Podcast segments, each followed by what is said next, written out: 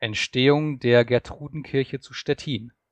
Die Gertrudenkirche zu Stettin soll dadurch entstanden sein, dass ein armes Hirtenmädchen, welches auf dem Weg nach Damm einen großen Schatz gefunden hatte, aus Dankbarkeit gegen Gott, dass ihr das Glück beschert, die Kirche hat bauen lassen.